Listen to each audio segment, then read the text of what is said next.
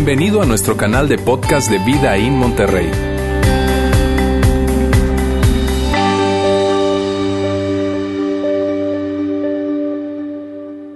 Muy buenos días, ¿cómo están?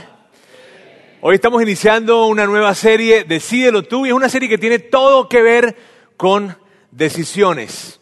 Bien, y es que en este tiempo que, que nosotros nos tocó vivir por todo esto de la tecnología, la tecnología llegó como para ayudarnos a, a- a- tomar decisiones más rápido y que sean de una manera más fácil.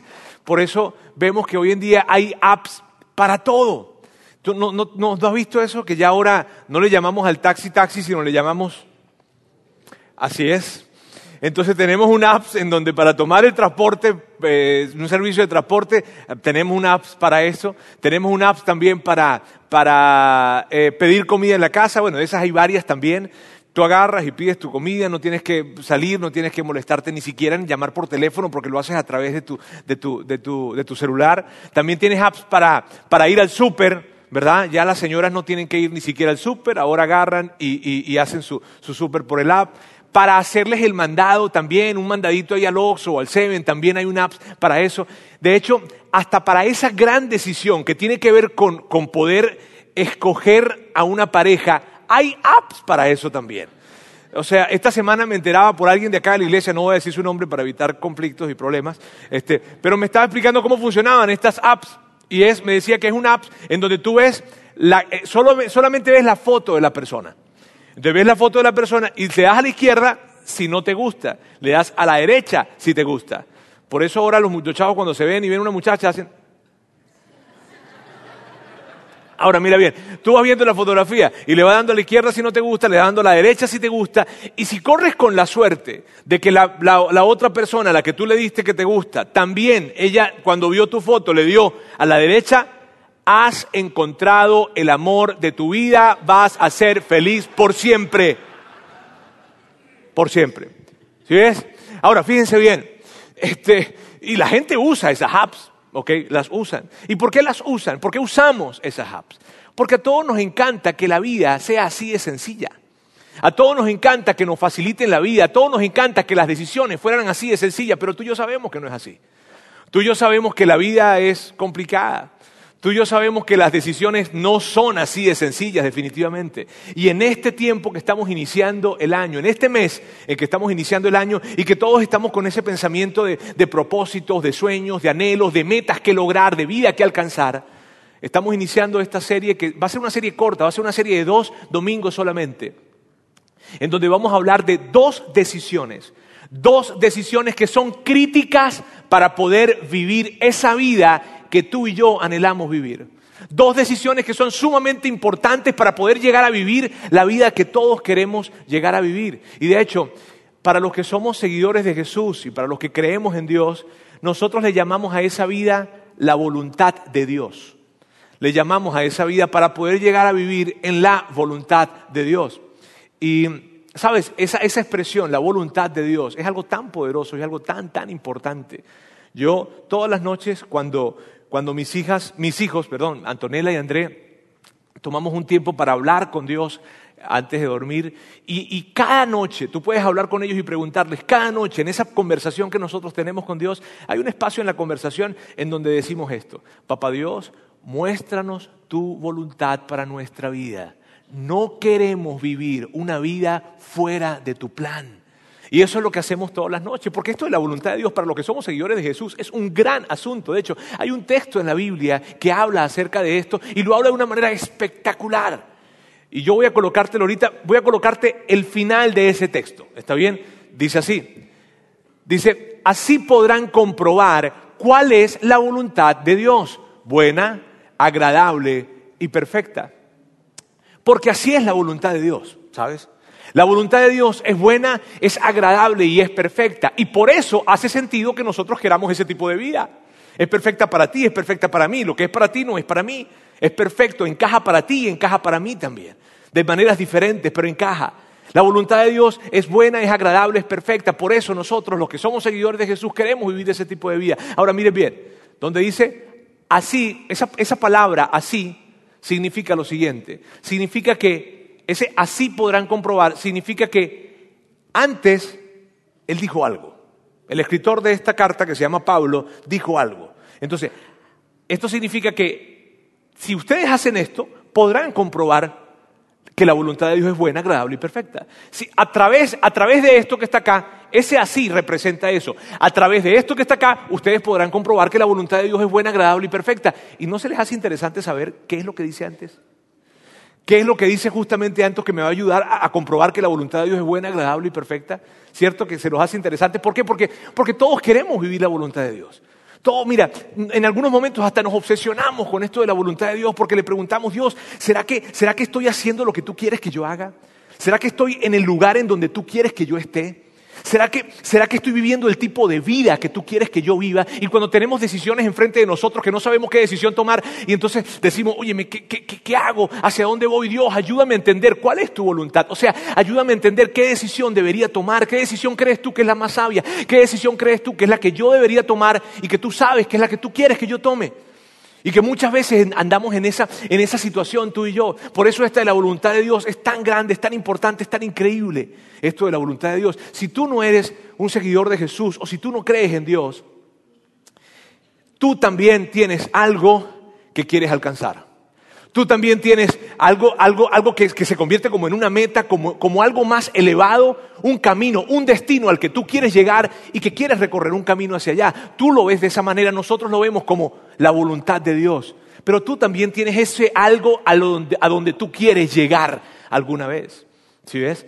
Entonces, lo que vamos a estar hablando en esta serie pequeña que es de dos domingos es de dos decisiones que son sumamente críticas para poder llegar a vivir esa vida que todos queremos llegar a vivir. Bien, y la palabra de hoy, yo quiero, lo que yo voy a hacer ahora es colocarles la palabra clave el día de hoy acá en pantalla. Bien, y esa es la siguiente, identidad.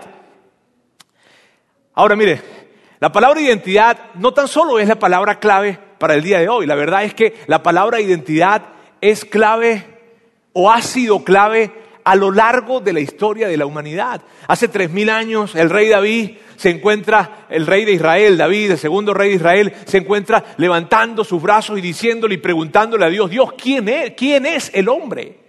¿Qué es el hombre? ¿Sabes? Él desde hace muchísimo tiempo, esa, palabra ha estado presente en todas las, culturas. Años, muchos años más adelante, después de eso, uno de los pensadores más grandes que ha tenido la historia de la humanidad, Sócrates, él, fascinado por la complejidad del hombre, empieza a preguntarse también qué es el hombre, quién es el hombre, qué onda con el hombre. ¿Sabes? Mucho más recientemente, a inicios del siglo XX, surge esto de la antropología existencialista que viene también para lo mismo, viene para preguntarse qué es el hombre, quién es el hombre. ¿Sabes? Mira, por esta palabra, por esta palabra, es que Michael Jackson se cambió la piel de morena a blanca. ¿Sí? Por esa palabra es que en el 2015 hubo una, y eso fue muy, muy escuchado, no tanto aquí, más en los Estados Unidos, fue, apareció una persona, una señora, una muchacha, una mujer llamada Rachel Dolezal, creo que se llamaba, y ella, que había sido identificada durante toda su vida como una mujer afroamericana, descubren que no era afroamericana, era blanca. Y que nació blanca, pero que en el, en el recorrido de su vida ella dijo, ¿sabes que yo no soy blanca? Yo soy afroamericana. Y entonces cambió algunas cosas en su apariencia para lucir como una persona afroamericana. Y eso viene de allí. Mírame, por esta palabra es que hoy en día algunos están hablando acerca de la identidad de género. Por esta palabra es que hace algunos años atrás en Houston un, grupo de personas que no estaban conformes con el género con que habían nacido, entonces eh, eh, se encontraron con una gran pregunta cuando iban a los baños públicos. ¿Y a cuál baño voy? Por esa palabra. Mira, mira, mira bien, hay pocas palabras pocas palabras que tienen tanta relevancia y tanta importancia como esta palabra, identidad. Identidad es la forma en cómo tú te ves a ti mismo. Identidad es lo que tú piensas acerca de ti mismo. Y mira bien, lo que tú piensas acerca de ti mismo y cómo tú te ves a ti mismo es algo que viene para impactar toda tu vida. Es algo de muchísima importancia. Y si tú y yo estamos de acuerdo en esto, en que la palabra identidad es algo que viene para definitivamente impactar nuestras decisiones, la forma en cómo vivimos, la forma en cómo vemos la vida, hay una pregunta que es necesaria que nosotros nos hagamos. ¿Qué forma nuestra identidad? Y hay muchas cosas que forman nuestra identidad. Muchas. Nuestra familia es una de esas. Nuestra familia, nuestra familia forma nuestra identidad, pero no solo eso.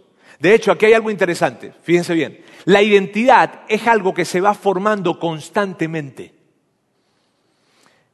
Porque tú no tienes, tú no, tú no piensas de ti mismo de la misma forma en que pensabas cuando tenías 12 años, ¿cierto? ¿Por qué? Porque la identidad, con la identidad eso es lo que sucede, se va formando. Y todos los estudiosos están de acuerdo con lo siguiente, que una de las cosas, uno de los elementos que viene para darle forma o para poder intervenir en esto de, de formar nuestra identidad son las vivencias o las experiencias de vida. Todos tenemos momentos en nuestra vida que vivimos y que vinieron para marcar nuestra identidad momentos que pasamos, situaciones que vivimos, experiencias que tuvimos, que cuando vivimos esas experiencias algo sucedió dentro de nosotros. Algo. Piensa por un momento en eso. De hecho, hoy quiero que hagamos algo diferente, hoy quiero que interactuemos un poco, ¿está bien? Y lo que vamos a hacer es que yo les voy a preguntar a ustedes y ustedes me van a decir a mí. Y vamos a colocar aquí en pantalla algunas de las cosas que ustedes me digan. De hecho, voy a empezar yo, ¿está bien?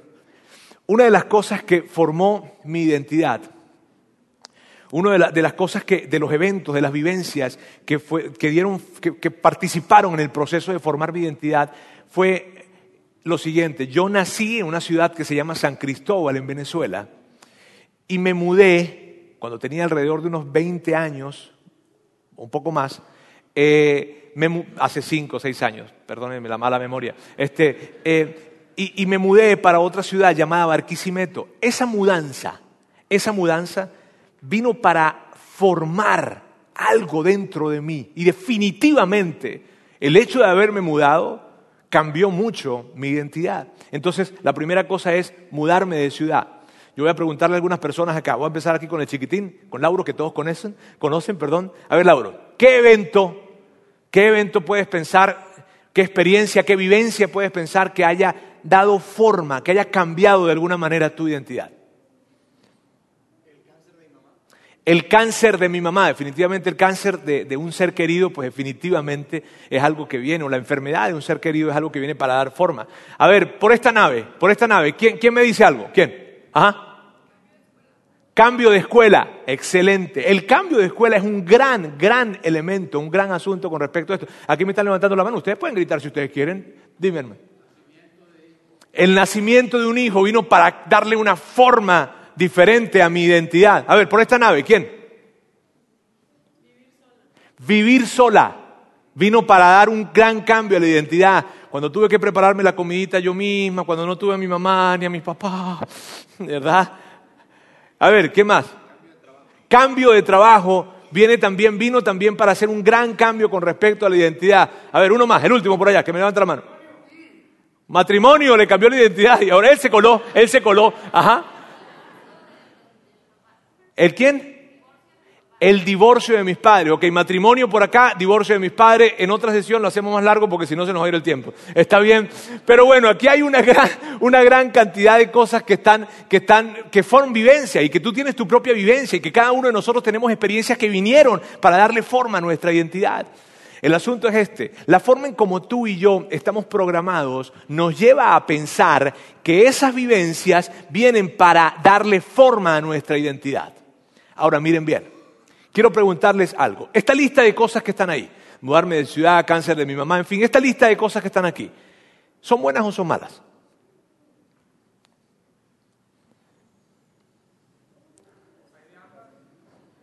De ambas. Depende. Mira, la verdad es esta. Esta lista de cosas que están acá no son ni buenas ni malas. No son ni positivas ni negativas. Son más bien algo neutral te asombrarías de conocer eventos que todos estaríamos de acuerdo que fueron eventos muy negativos en la vida de alguien, pero que esas personas dicen lo siguiente, gracias a ese evento, gracias a esa experiencia, hoy en día yo soy diferente. Gracias a ese evento mi vida cambió. Gracias a esa experiencia algo sucedió dentro de mí y yo no cambiaría por nada eso que viví. Y que son cosas que todos pensaríamos que son negativas. Entonces, ¿dónde está el asunto? Miren bien, el asunto está en lo siguiente. Hay algo entre vivencias e identidad que viene para darle forma a nuestra identidad y se llama creencias. Creencias. No es la vivencia, no es el evento el que viene para formar mi identidad, sino es cómo yo le respondo a ese evento. La forma en cómo yo le respondo al evento, la forma en cómo yo respondo a esa situación, a esa experiencia de vida, es la que viene para hacer algo distinto dentro de mí, no el evento como tal, sino la forma en cómo le respondo a ese evento es lo que viene para darle forma. ¿Sabes? Lo que yo creo acerca de mí mismo, es lo, que me, eh, eh, eh, es lo que determina esto de mi identidad. Lo que yo creo acerca de lo que está sucediendo y lo que yo creo acerca de mí mismo es lo que viene para darle forma a mi identidad. Y ante esto que les comento, entonces, una pregunta que sería interesante hacernos es la siguiente. ¿Qué crees acerca de ti mismo? ¿Qué es lo que tú piensas acerca de ti mismo? Y mira, esa es una pregunta que, que nosotros, que muchas veces nos las hemos hecho acá, y que es una de esas preguntas que nosotros queremos mantenernos haciendo. ¿Y por qué queremos mantenernos haciendo este tipo de preguntas? Porque mira bien, mira bien, mira bien lo siguiente. Será muy difícil poder vivir la vida que Dios tiene para ti y para mí si nosotros no sabemos quiénes somos. Será muy difícil vivir la voluntad de Dios si no soy, si no sé quién soy será muy difícil alcanzar eso que tú quieres alcanzar, esa meta que quieres lograr, esa, esa, esa, esa mejor vida a la que quieres llegar si no sabes quién eres. De hecho, permíteme decírtelo o presentártelo de esta forma.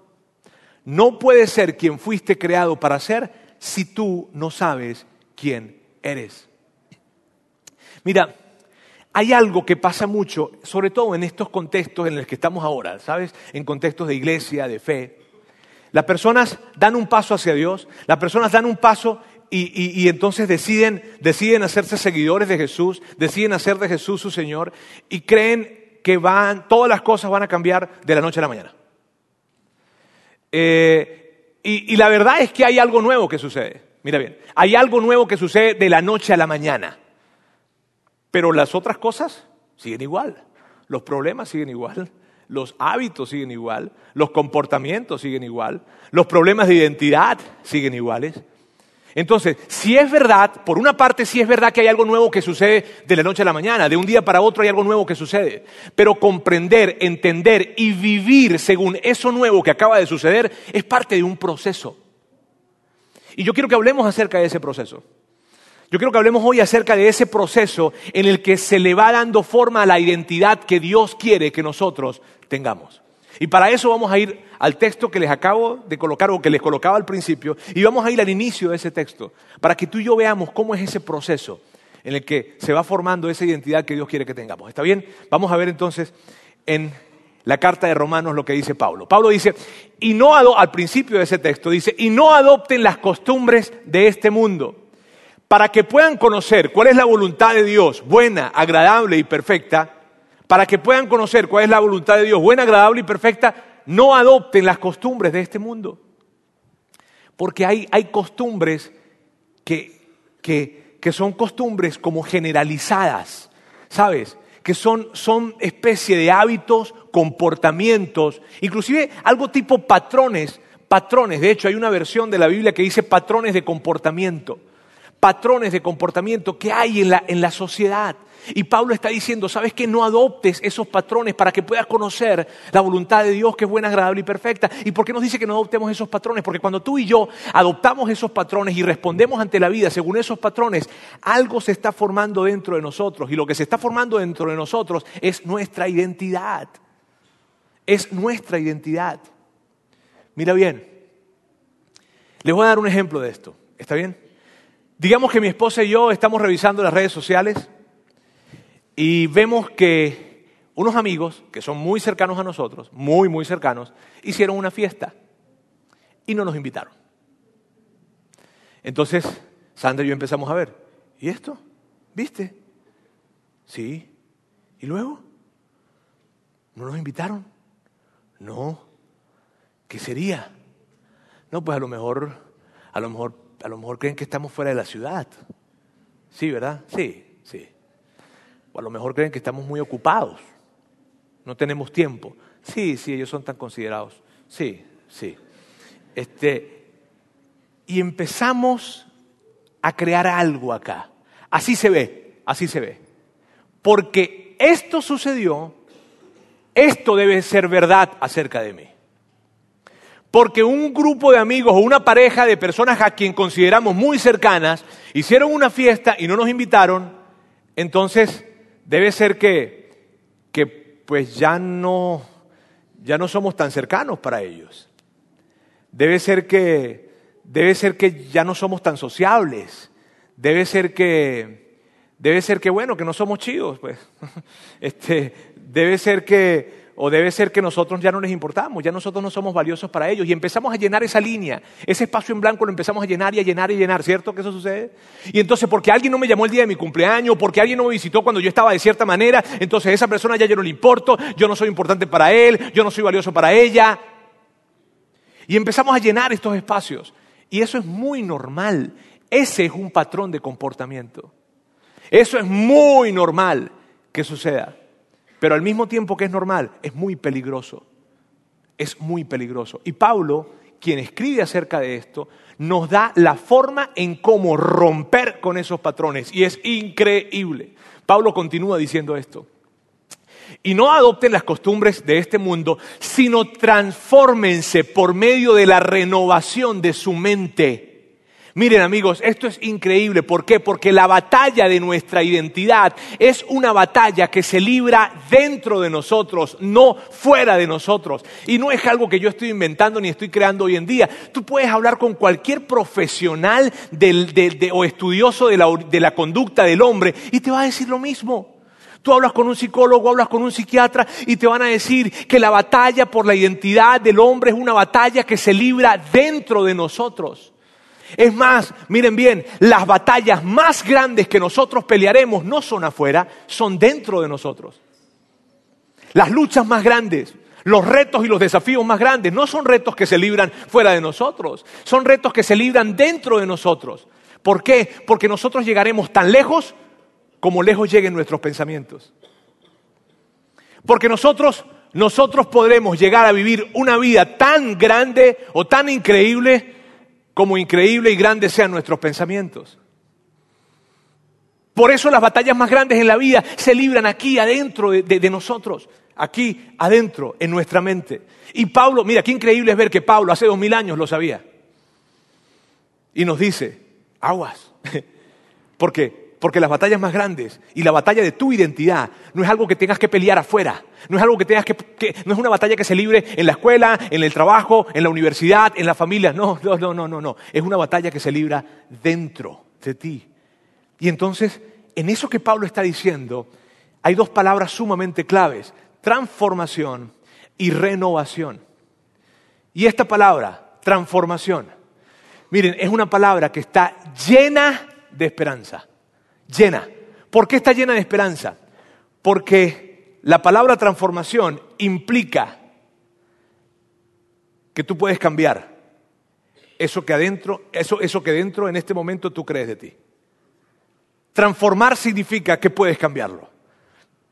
Y puede que tú no te sientas muy feliz en la familia en la que tú naciste.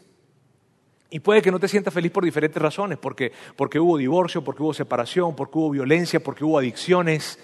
Algo hubo que hace que tú no te sientas feliz con esto. Y yo te tengo buenas noticias, porque la familia en donde tú naciste no define quién tú eres. Puede, puede, que tú, puede, que, puede que tú hayas vivido algún evento en tu vida que vino para marcarte de una manera en la que definitivamente no quisieras que te hubiese marcado.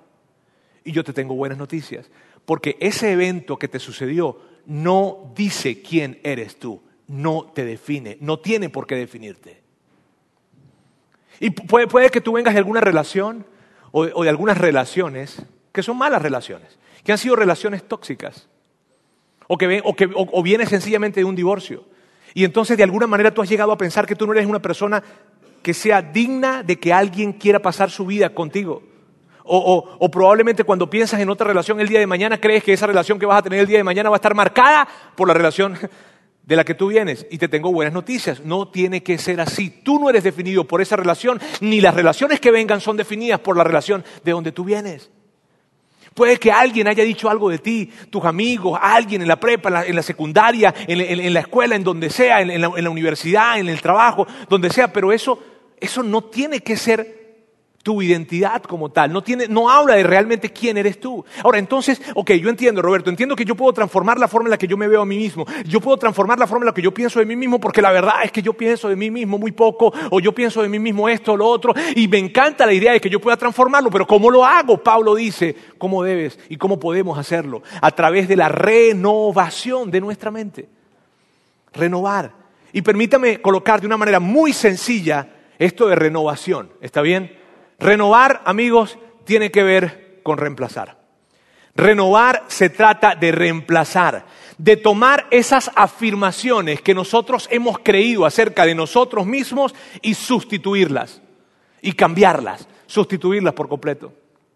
Entonces, digamos que ya tú, ya tú estás un poco grande y que ya, ya pasaste los 30, los 40, los 50, qué sé yo y sientes que estás envejeciendo y probablemente el pensamiento que tienes es este, estoy, envejeciendo y entonces estoy acabado. ¿Por qué? Porque, bueno, porque ya no tengo la misma energía que antes, ya no tengo la misma fuerza que antes, ya no tengo, ya no tengo el desarrollo profesional que, que tenía hace años atrás y estoy acabado. Entonces el planteamiento de Pablo es este, ¿sabes? Reemplaza, reemplaza ese pensamiento que estás teniendo, sustitúyelo.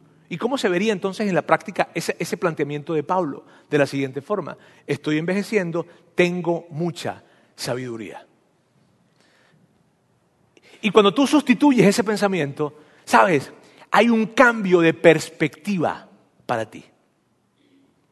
Empiezas a actuar de cierta manera diferente. Inclusive empiezas a ver la vida, cobras como algún sentido de vida y empiezas a ver cosas que antes no estaban viendo y lo, que no estabas viendo. Y lo increíble de eso es que nada alrededor de ti ha cambiado, nada. Todo sigue igual, no fue que alguien vino, agarró y te dio 20 años más. No, sino simplemente algo dentro de ti fue reemplazado, fue sustituido y hubo un cambio. Ahora, el gran asunto, la gran pregunta es la siguiente, ¿reemplazar con qué? ¿Con qué reemplazco, Roberto? Ok, entiendo que, yo puedo transformarme a través de reemplazar el pensamiento que estoy teniendo ahora, pero ¿con qué lo reemplazo? ¿Con qué lo reemplazo? Y para eso yo quiero que, que veas lo siguiente acá. Renovar se trata de reemplazar. ¿Qué es verdad acerca de ti? Miren bien, esta pregunta es muy poderosa. Porque con lo que vamos a reemplazar el pensamiento es con lo que sea verdad lo vamos a reemplazar con la verdad. Mira, esa pregunta es algo que Sandra y yo, mi esposa y yo, hemos tenido durante toda nuestra vida como casados. Como durante toda nuestra vida como casados. Cuando tenemos alguna tensión entre nosotros, más ella que yo, obviamente, ¿no? este, cuando tenemos alguna tensión entre nosotros, o cuando tenemos alguna tensión con otras personas, o cuando tenemos alguna preocupación o alguna tensión por algo que estamos viviendo, juntos nos preguntamos, ¿y cuál es la verdad? ¿Y cuál es la verdad en medio de esta situación? De hecho, muchas veces sucede lo siguiente. Ella llega o yo llego y, nos decimos, nos contamos, bueno, este, en el día de hoy me pasó esto, viví esto, alguien me dijo o sucedió algo, o me preocupé por esto. Y entonces me dije la verdad. Y entonces me recordé la verdad. Y el recordar la verdad es sustituir ese pensamiento que nos ayuda a transformarnos real y genuinamente. Entonces, ¿cuál es la verdad? Es una pregunta muy, muy, muy importante, porque digamos que tú perdiste un negocio. ¿Cuál es la verdad con respecto a eso? ¿Que eres un perdedor? ¿Porque perdiste un negocio? ¿Cuál es la verdad? Pues la verdad es que perdiste un negocio. No quiere decir que eres un perdedor. Y de repente alguien dice, Roberto, es que ya fueron diez. Este, ah, bueno, y si eres un perdedor, olvídate. No, este, no, Roberto, es que son diez. Entonces, si son diez, ¿cuál es la verdad con respecto a eso? Pues la verdad puede ser de que estás en un área que no necesariamente sea tu área. La verdad puede ser de que el negocio o que el mercado en este momento está restringido y, tienes que buscar diferentes maneras de hacer negocios. Esa puede ser la verdad. Pero la verdad no tiene que, no tiene que ser de que tú eres un perdedor. Alguien probablemente, alguien probablemente te dijo algo. Te dijo, tú no sirves para nada. ¿Cuál es la verdad con respecto a esa declaración? Tú no sirves para nada. ¿Cuál es la verdad? La verdad es esta. La verdad es que tú tienes ciertos, ciertas características especiales, solamente tú las tienes. Ciertas habilidades que nadie más tiene, que tú las tienes, que son, que son especiales tuyas y que hacen que tú hagas algo diferente. Entonces, no es verdad eso de que no sirves para nada. Puede ser, puede ser el hecho de que, de que tal vez tú estás viviendo en este tiempo un momento muy difícil, muy grande, que te sientes solo, que te sientes sola y que dices este momento es mucho más grande que yo y no puedo. ¿Cuál es la verdad con respecto a eso? La verdad es que cuando tú miras hacia atrás en tu vida te vas a dar cuenta que hubo momentos muy difíciles en tu vida y tú pasaste por encima de esos momentos. Y que realmente no estás solo. Que cuando abres tus ojos te das cuenta que tienes amigos, que tienes familia, que tienes una iglesia, que tienes un grupo pequeño, que tienes, qué sé yo, compadres, no sé, que tienes a Dios. Pero realmente no estás solo. Entonces, ¿cuál es la verdad? Y el gran asunto es el siguiente. El gran asunto es cuál es la fuente de tu verdad. Miren bien, esto es tan importante. ¿Cuál es la fuente de tu verdad? ¿Por qué? ¿Por qué es tan importante, Roberto? Porque, porque hoy en día hay muchas cosas o mucha gente o muchas personas que, que quieren decirnos qué es verdad acerca de nosotros. Nuestra familia, nuestros amigos, en la escuela, en la universidad, en el trabajo, nuestro jefe, la sociedad, vienen para decirnos qué es verdad acerca de nosotros. Y en algunos casos son unas locuras completas.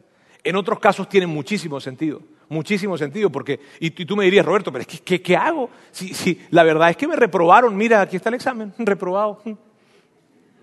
Esta es la verdad. La, verdad, la verdad, la verdad es que, la verdad es que no me aceptaron en ese trabajo, porque yo fui y aceptaron al otro. Esa es la verdad. Y sí, es verdad.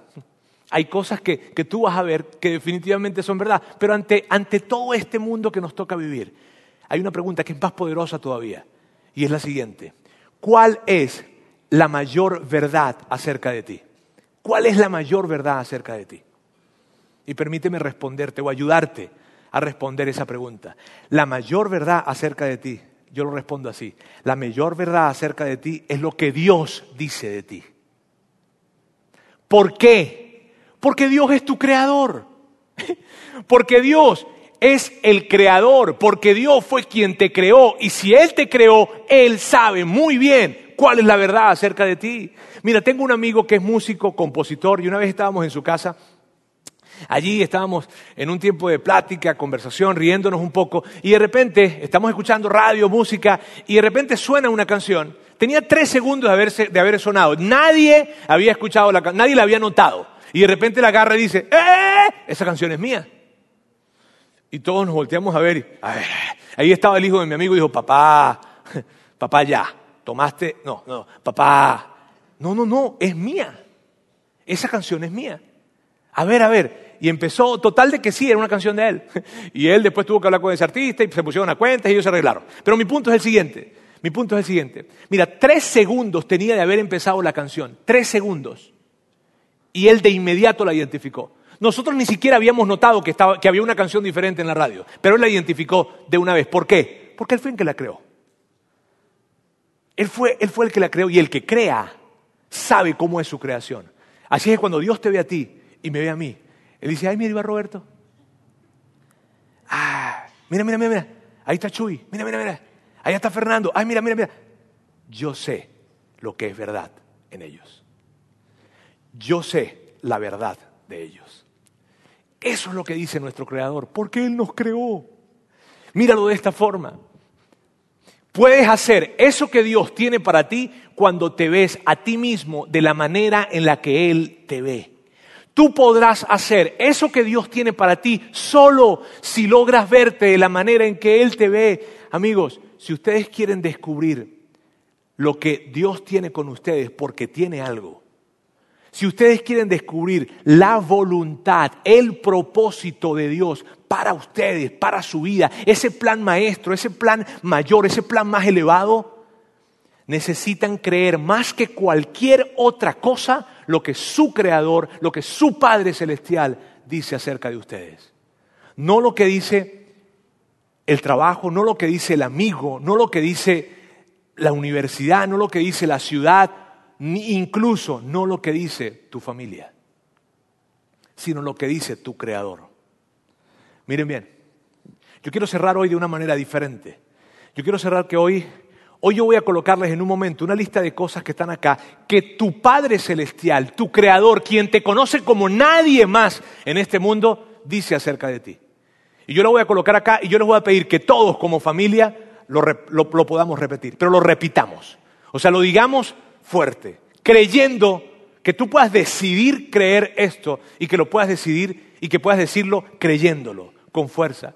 Si tú estás en este lugar y tú no eres un seguidor de Jesús, tú, tú, tú no crees en Dios, tal vez tú me digas, Roberto, yo también tengo que decir eso. No, no, no tienes que decirlo.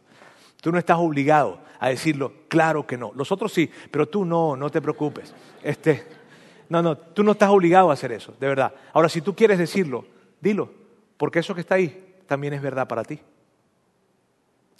Mira, les quiero contar esto a todos, rápido. Mi hija Antonella cuando mi hija Antonella tenía, mi hija Antonella tiene 12 años, cuando mi hija Antonella tenía un año y medio, ella caminó totalmente sola, sin agarrarse nada, al año y medio. Los que son papás saben que eso es tarde. ¿Está bien? Los otros están haciendo como que... Eh, eh. eso es tarde. Ok, fíjense. ¿Por qué? Porque mi hija, en alguna oportunidad que ella intentó caminar, se cayó. Se cayó y se golpeó. Y cuando se cayó y se golpeó, ella dijo, no, ya no, no, no, no. Y tú la veías, no, Sandra y yo, mi esposo y yo le decíamos, pero mi amor, mira, ya estás caminando. De hecho, ella iba así. Ella hacía esto, hagan de cuenta. Ella hacía esto.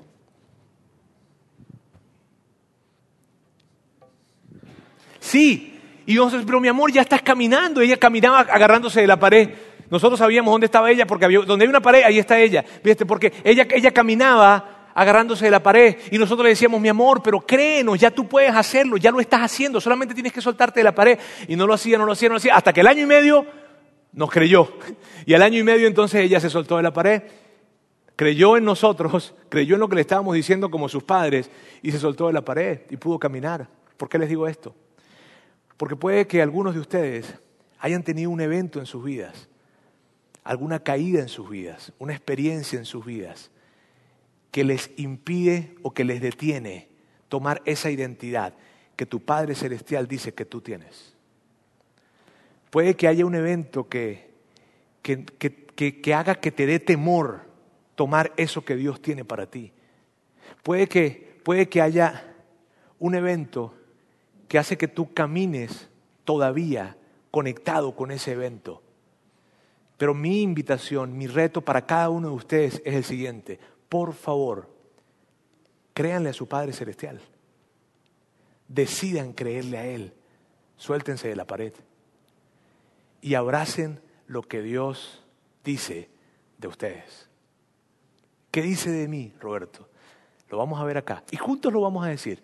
Y yo quiero escucharles así como los he escuchado en el estadio de los Tigres y de los Rayados. Juntos lo vamos a decir. Y esto es lo que vamos a hacer hoy. Miren bien. Vamos a decir esto y la banda va a ir pasando.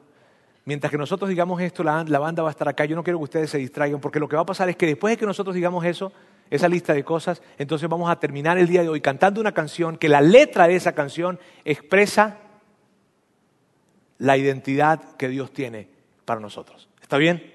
Entonces, lo vamos a colocar acá y a la cuenta de tres vamos a colocarlo y lo vamos a decir. Uno, dos y tres. Yo le pertenezco a Dios. Yo soy elegido por Dios. Yo soy nueva criatura en Él. Soy perdonado por Él. Soy incluido por Él. Estoy seguro en Él. Estoy completo en Jesús. No estoy solo. Soy profundamente amado tal y como soy, no como debería ser. Soy libre. Nada puede separarme del amor de Dios puedo acercarme a Dios con valentía, libertad y confianza. Soy un hijo de Dios. Dios, gracias por este día. Y gracias porque nos recuerdas quiénes somos. Sabes, Dios, hay tantas cosas que hemos vivido. Hay tantas cosas que yo he vivido que, que hay veces me olvido de, de quién dices tú que soy yo. Y, y de alguna manera prefiero prefiero caminar según lo que yo creo de mí mismo. Y eso es un error. Ayúdanos a caminar según lo que tú crees de nosotros mismos, no según lo que nosotros creemos. Ayúdanos Dios para poder abrazar esta identidad que tú nos entregas. Hay veces, hay tantas cosas que marcan nuestra identidad y que no logramos soltar. La crianza, aquello que nos dijeron nuestros padres, aquello que nos dijo nuestro esposo, nuestra esposa, aquel amigo en la preparatoria, aquello que vivimos, aquella experiencia, aquel divorcio, aquello, aquello que sucedió. Ha venido tantas veces para, para no dejarnos abrazar lo que tú tienes con nosotros. Dios, yo te pido de todo corazón que nos ayudes a todos los que estamos en este lugar a poder soltar esa pared y que podamos decidir tomar nuestra identidad de lo que tú, nuestro creador, dice de nosotros. Esta será una jornada, esto será un proceso, pero nosotros decidimos meternos en ese proceso, decidimos caminar este camino. En el nombre de Jesús. Amén. Gracias por haber escuchado este podcast de Vida en Monterrey. Si deseas escuchar estos mensajes en vivo, te invitamos a que nos acompañes todos los domingos a nuestro auditorio. Para más información sobre nuestra ubicación y horarios, entra a vidainmty.org o síguenos en nuestras redes sociales como Facebook, Twitter e Instagram. Nos vemos la próxima semana.